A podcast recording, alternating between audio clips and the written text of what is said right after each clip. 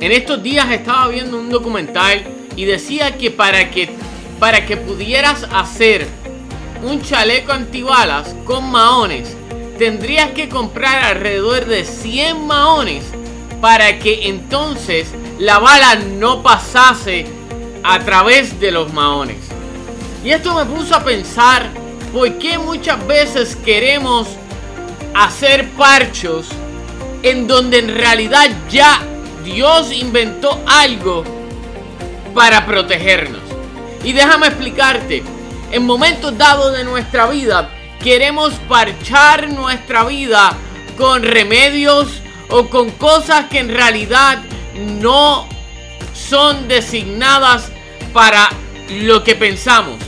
Pero según como los maones, los maones fueron diseñados para ponerlos, no para hacer un chaleco antibalas.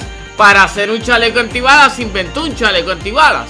Pero en esta ocasión te quiero decir que en ocasiones nosotros comenzamos a tratar de apagar los dardos del enemigo con nuestra propia fuerza.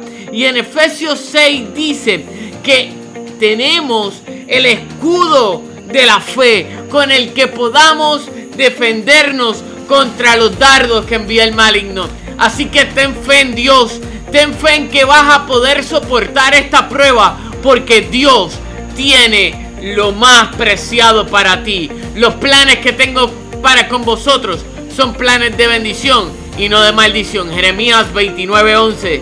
Así que sigue hacia adelante, no te rindas. Este es quien te habla, es tu hermano y amigo José Alberto Jiménez